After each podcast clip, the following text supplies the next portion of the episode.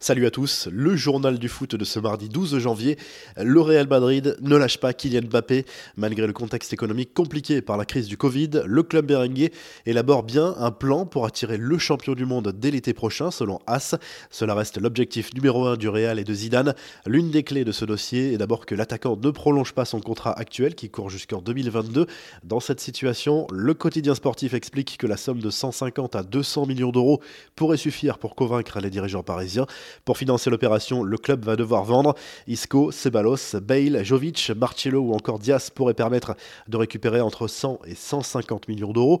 Le plan pour financer le salaire de Kylian Mbappé, qui pourrait toucher 21 millions d'euros par saison, est lui aussi établi, mais conditionné au départ de gros salaires du club. Et dans cette hypothèse, Sergio Ramos pourrait être poussé vers la sortie. Selon As, le coût engendré par le transfert et le salaire serait amorti chaque année, puisque le Real table sur le retour des recettes liées au public la saison prochaine. Elles sont estimées à 800 millions d'euros. Les autres infos et rumeurs du mercato, l'AC Milan est sur le point de trouver un accord avec Gianluigi Donnarumma. Libre en juin prochain, le gardien Nero Soneri pourrait rapidement prolonger son contrat, selon les informations de la Gazette dello Sport.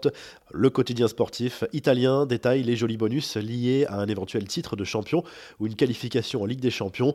Des nouvelles d'Arsène Wenger, dont le nom a été évoqué en Angleterre pour un éventuel retour sur le banc d'Arsenal en grande difficulté cette saison en Première Ligue sur BFM Business, le technicien français a exclu l'hypothèse d'un comeback chez les Gunners.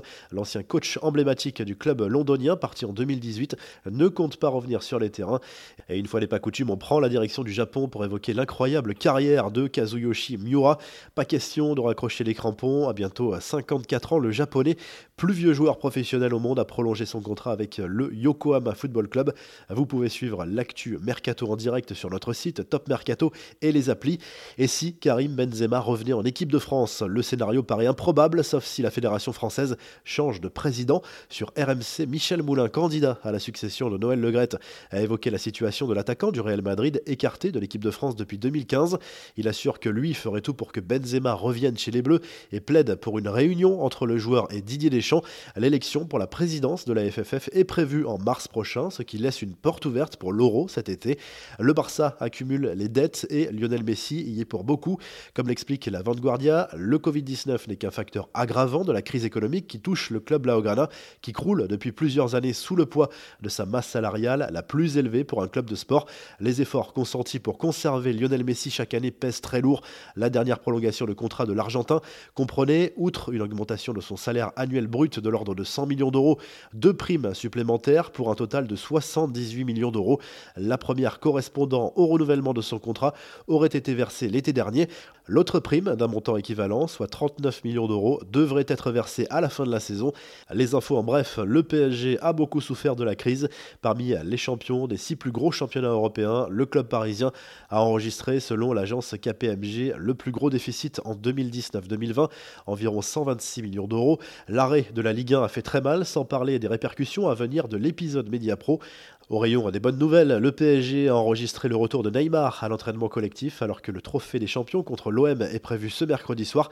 Blessé à la cheville en décembre, le Brésilien reste néanmoins incertain et pourrait être préservé. Un retour à l'entraînement qui lui a permis de tester les nouveaux crampons Puma Future Z.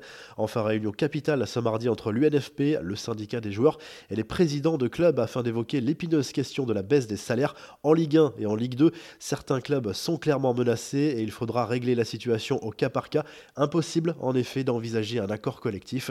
La revue de presse France Football propose un focus sur 50 rencontres mythiques de l'histoire du football, de France-Allemagne 82 à France-Argentine 2018, en passant par OM Milan AC 93 ou encore le fameux Barça PSG de 2017, la fameuse remontada. En Espagne, le journal Sport se penche surtout sur la Super Coupe d'Espagne qui débute mercredi soir avec une nouvelle formule cette année à 4 équipes. Le club catalan affrontera la Real Sociedad en demi-finale. Le Real sera opposé à l'Athletic Bilbao jeudi soir. Le journal catalan est plutôt optimiste en vue de la dynamique actuelle des Blaugrana. Et en Italie, le Corriere dello Sport évoque déjà les prochaines grosses affiches de la Serie A.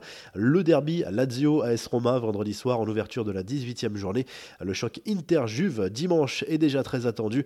Si le journal du foot vous a plu, n'hésitez pas à vous abonner et à liker la vidéo. Et à très vite pour un nouveau journal du foot.